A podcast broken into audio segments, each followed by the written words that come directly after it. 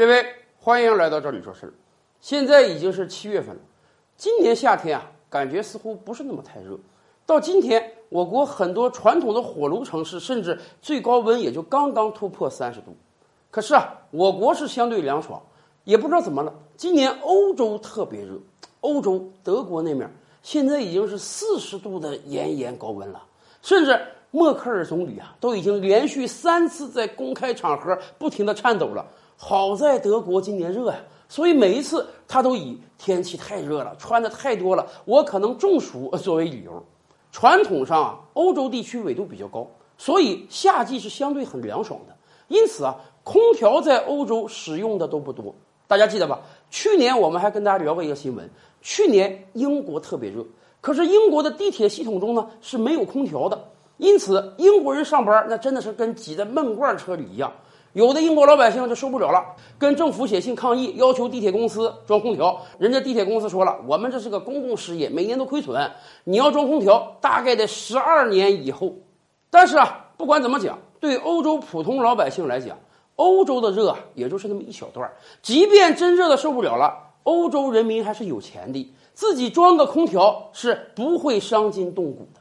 然而，同样的热，对于印度来讲，那真的就是煎熬了。大家知道吗？刚刚进入到六月份的时候，咱这儿很多城市还挺凉爽，二十多度的时候啊，印度首都新德里就已经达到了四十八度的高温。新德里周边有几个城市已经达到了五十度的高温，而且印度老百姓说，这些年来感觉印度的热是越来越厉害的。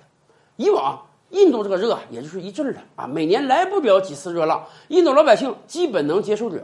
可是最近感觉这个热浪是一波接着一波，永不停息呀！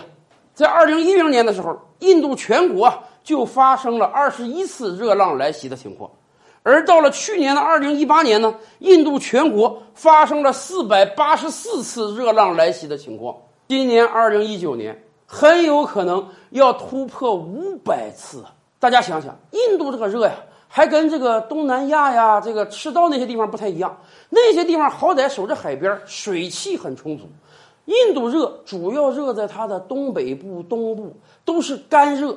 干热到什么状态？干热到你这个人出了汗之后，汗马上被蒸发了，因为空气温度实在太高了，汗水都被太阳晒干了呀。而且光有热不怕，更悲催的是，印度还没有钱呀。欧洲人热，我买空调就 OK 了，我可以待在很凉爽的空调房中，大不了我不出去啊。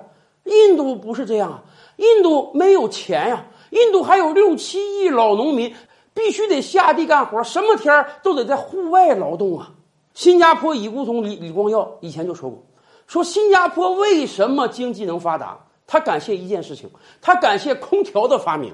如果没有空调的发明，就新加坡热的那个状态，老百姓是无心工作的。而印度的热绝对比新加坡还要可怕。更悲催的是，印度连买空调的钱都没有。也可能啊，不只是没有钱买空调，即便你有钱买了空调，你的电力系统也不给力啊。因为咱们以前讲过，印度是经常缺电的国家，还有几亿农村人根本就不通电，所以。一方面没钱买空调，另一方面买了空调又没有电能用空调，因此今天空调在印度的使用率只有区区的百分之六而已。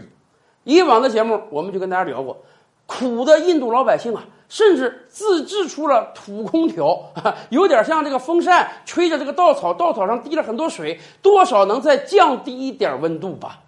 所以啊，我们就理解了为什么恒河中永远都有很多人在沐浴，夏天。热是解决不了了，空调是买不起了，电是用不上了。那么能在河中洗一洗，虽然味道有点差，也勉强能降降暑吧。